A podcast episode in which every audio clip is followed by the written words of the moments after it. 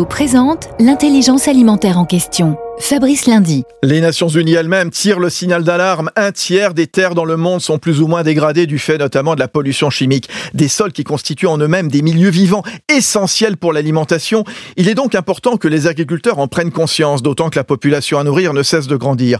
Comment les aider à changer leur méthode de production en direction d'une agriculture plus agroécologique afin de développer la vie microbienne du sol, limiter ou proscrire les intrants chimiques? C'est la mission d'Agro Solutions, la filiale expertise conseil du groupe coopératif InVivo.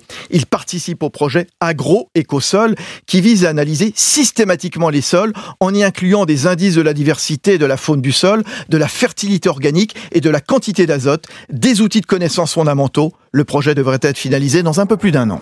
Premier groupe coopératif agricole français, InVivo s'engage pour une croissance durable en créant l'intelligence alimentaire, le lien entre la terre, ceux qui la cultivent et ceux qui s'en nourrissent.